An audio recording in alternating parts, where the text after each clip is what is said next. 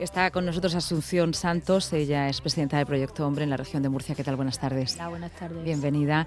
Y Mariola Egea, responsable de prevención de adicciones. Buenas tardes. Buenas tardes representantes en este, en este momento del Proyecto Hombre, pero también me gusta siempre decir eh, caras visibles de, una gran organización. ¿no? hay mucha gente que a lo mejor no la tenemos tan presente en los medios, pero están haciendo una gran labor. Siempre me gusta acordarme de, ellos y de ellas, tanto los trabajadores, terapeutas, como también voluntarios, ¿no? porque es una asociación que trabaja con la gente y con gente muy capacitada. Bueno, pues desde aquí también un saludo para esa gente, que en este momento es más invisible, pero que se nota su, su trabajo y su fuerza.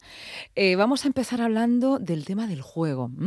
En cuanto a adicción, no nueva, porque desde luego siempre ha estado catalogada como una adicción, pero sí es verdad que de un tiempo a esta parte podemos observar cómo, sobre todo en las ciudades, han proliferado pues, muchos salones de, de juego.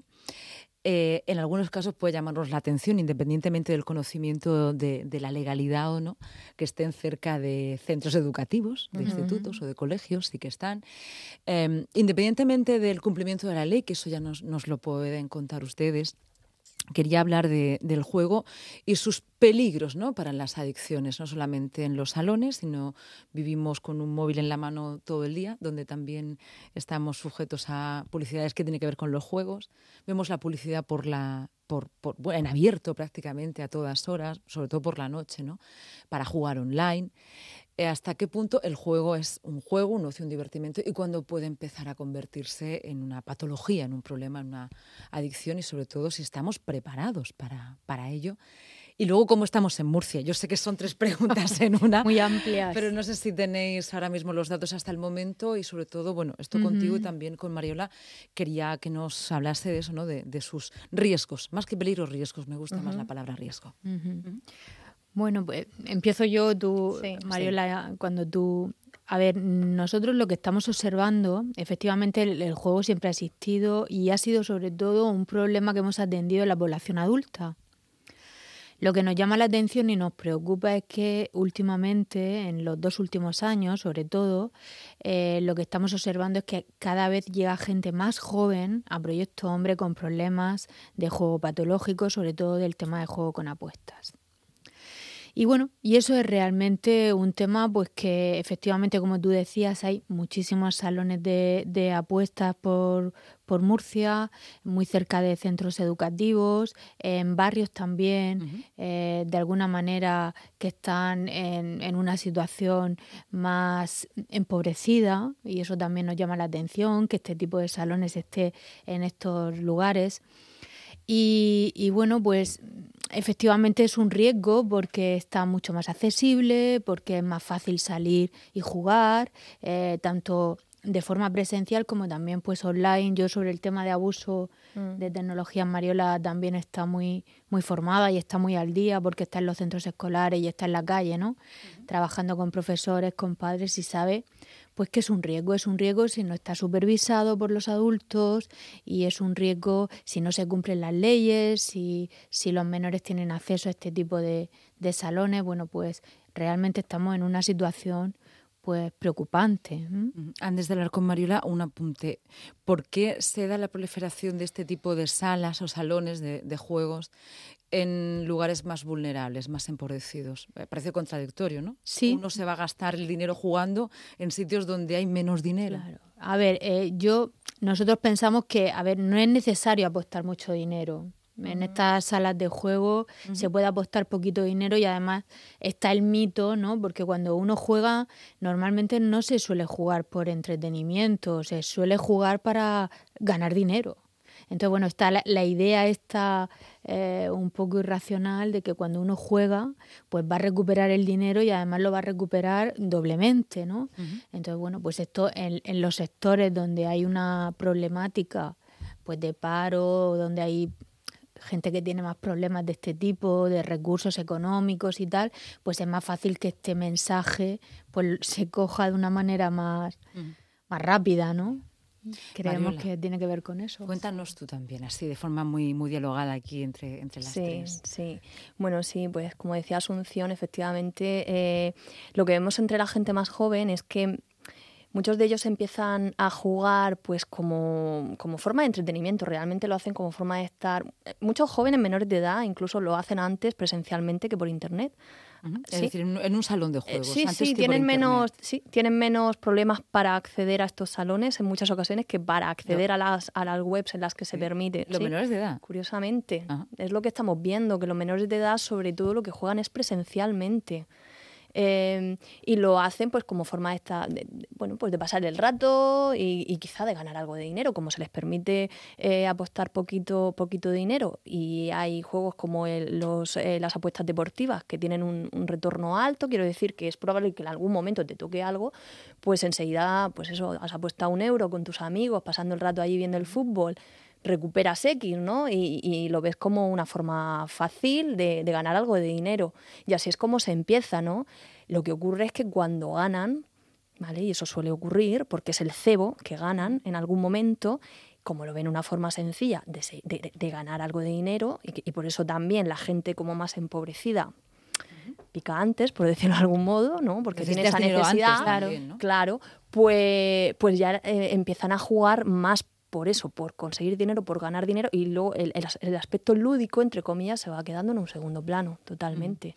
Como especialista eh, en el programa de, adicciones, además de la motivación de ganar dinero, lo que has llamado el cebo, hay algunos cebos más, por ejemplo, la música los ah, colores, claro. el sitio donde se ubica. Yo muchas veces lo he pensado, ¿no? Te lo digo así de una manera muy, muy escéptica como ciudadana. ¿Por qué las máquinas tragaperras tenían esos sonidos tan que en principio pueden parecer histriónicos, ¿no? Sí. Pero ¿hasta qué punto está todo perfectamente pensado para que sea motivado? Al, máximo, cuéntanos. Está al 100%, está todo pensado para captar la atención de la persona, ¿no? Estimular cognitivamente ah, y, generar una sensación de muy hipnótica, ¿vale? De manera que no tengas percepción del paso del tiempo, que las maquinitas de alrededor suenen para que tú sientas, pienses que, los demás de alrededor están ganando, ¿no? Con el tintineo, aunque no haya nadie jugando. Todo eso genera un efecto en el cerebro eh, muy excitante, ¿no? Muy...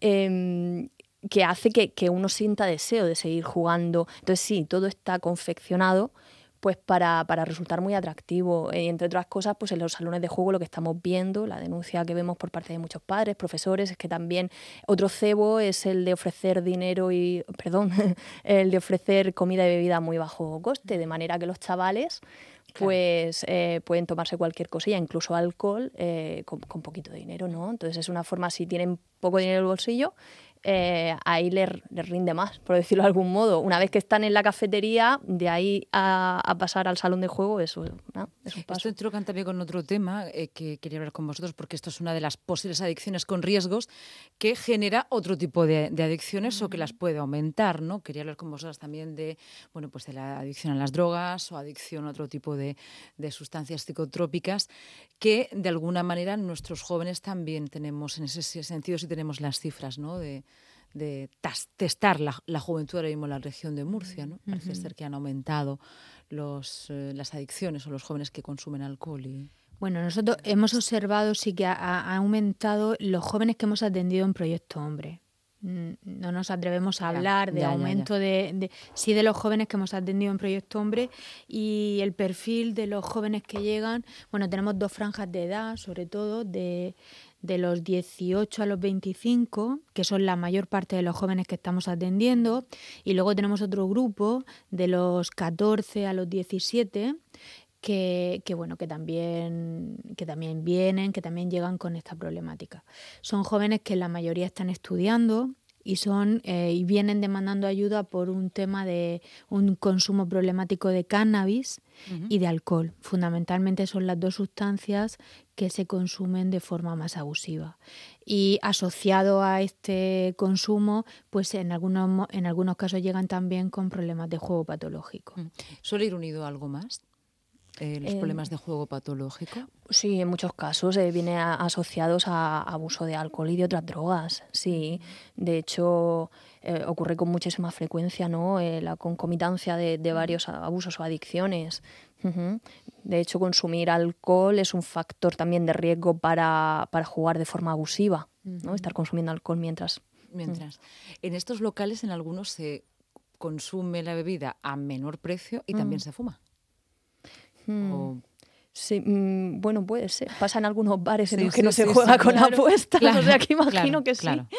Supongo que también. ¿Cuándo sabe uno esta pregunta es complicada? Porque además supongo que dependerá de cada persona. Pero ¿cuándo puede detectar, si no uno mismo, si familiares o el entorno más cercano, que eh, un amigo o un familiar está cayendo en una ludopatía? Mm.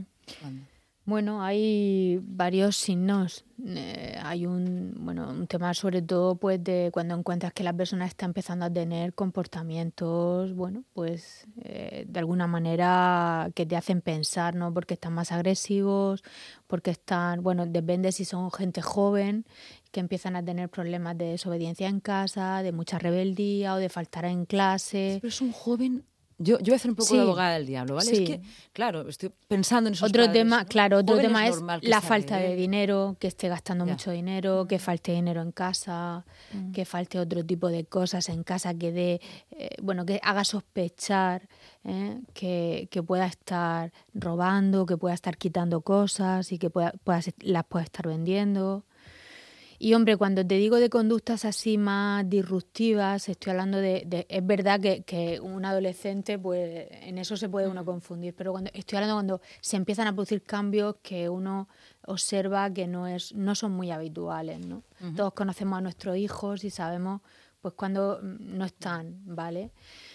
Eh, ¿Qué más? Sí, que empieza a faltar a, clase. Faltar a clase también. o que ha estado desregulado, ¿no? Los ciclos de vigilia de sueño, a lo mejor, porque se mm. pasa por la noche, ¿no? Conectado a internet, mm. jugando. Mm. Eh, sí, eh, deja, y deja de hacer otras actividades, fundamentalmente que, deja de hacer cosas que antes le gustaban o con las que pasaba mm. tiempo haciendo, por estar jugando, por estar absorbido en la actividad. El aislamiento social también. Vosotros en Proyecto Hombre, vosotras en este caso, em, tenéis vuestros grupos de apoyo, vuestras terapias, vuestros terapeutas hemos conocido cómo lo hacéis, más o menos lo que se pueda conocer en diferentes patologías, pero ¿y en el juego? Cómo ayuda a desengancharse del juego, ¿no? Que todas son complejas, pero es que en este caso, cómo evitar que alguien salga a la calle y es que lo tenemos en las máquinas, es que internet está aquí, la mm. televisión está ahí, no sé, no, no, ¿cómo? Hombre, con el tema de, de las nuevas tecnologías, lógicamente no hay una prohibición porque las nuevas tecnologías, eh, el móvil, internet, es algo que, que bueno, pues que es bueno, que, que ayuda, que, que, no podemos ir en contra de eso, ¿no? Es verdad que sí que se ponen medidas de control, pues para que el uso de las nuevas tecnologías hayan unas normas, se les ayuda a los padres, sobre se trabaja mucho con la familia, con los padres, para que los padres pongan límites a la hora de eh, utilizar las nuevas tecnologías. Hombre, si es un chaval que está muy enganchado a los videojuegos, que también ha pasado, pues tiene que pasar un tiempo en el que no puede jugar y hay que ir poquito a poco pues eh, regulando esto, ¿no? ¿Existe el mono del juego? Bueno, está, tipificado, claro. ¿Cómo es, es? Bueno, pues igual que el de cualquier otra adicción. Al final, claro, es un síndrome de abstinencia donde pues eso se produce cuando a alguien le quitas algo que necesita o que siente que necesita, pues la agresividad, eh, etcétera, etcétera, ¿no? O sea que sí, sí, existe, mm. existe. Luego la pregunta del millón, la prevención. Mm. En este caso, ¿cómo? Bueno, pues, eh, pues es trabajo de todos, la prevención, ¿no? La prevención empieza en casa, desde luego. Hay que empezar hablando con los niños y las niñas desde pequeños ¿eh? acerca de este tema, porque muchos padres también hasta que no se encuentran el problema encima es como que no ven la necesidad de, de, ¿no? de formarse para ver cómo, cómo, tratar este tema con sus hijos. De, mi hijo no, no, no, entra en un salón de juego, ese no es el problema que tiene mi hijo ahora mismo, ¿no? pero la prevención hay que hacerla antes de que aparezca el problema. Entonces es importante que los padres sepan cómo está la realidad para que sepan hablar con sus hijos al respecto. ¿Vale? Y desmitificar todo, todas esas creencias irracionales que hay en torno al juego. Hablar directamente con ellos. Luego el ejemplo de los propios padres y madres, ¿no? ¿Qué, uso hacen ellos del juego de azar? Eso es de lo más importante. Y luego, pues la prevención que sirve para cualquier otro tipo de problemática o de adicción. Eh, pues eh, que tiene que ver con aprender a usar tu tiempo libre y tu ocio de forma diversa y saludable, enseñar a, los niños y a, las niñas a, divertirse eh, de una forma alternativa, no siempre consumiendo de forma rápida, pasando mucho tiempo los propios padres compartiendo ese momento de ocio con ellos. Y luego, pues, pues afecto y límites en casa, que es lo que necesitan todos los niños. ¿eh? Como factores de, de, protección, básicamente esos. Afecto y límites, qué, qué, interesante. Ahora es que tenemos después una, una, colaboradora que es psicóloga, le voy a preguntar por eso, por el afecto y, y los, y los límites también se lo vamos a preguntar. Bueno, pues Asunción y, y también Mariola, quiero daros las gracias por estar aquí saber que vendréis más veces porque hoy nos hemos dedicado un poco al juego como una adicción, bueno, pues que nos está preocupando como sociedad. Pero vendremos, eh, vendréis más veces y espero también tener esos informes que presentáis anualmente y sobre todo, bueno, pues contar a la gente que, estáis ahí, que estáis ahí, Proyecto Hombre, haciendo una labor importantísima desde hace mucho tiempo. Muchas gracias. a ti.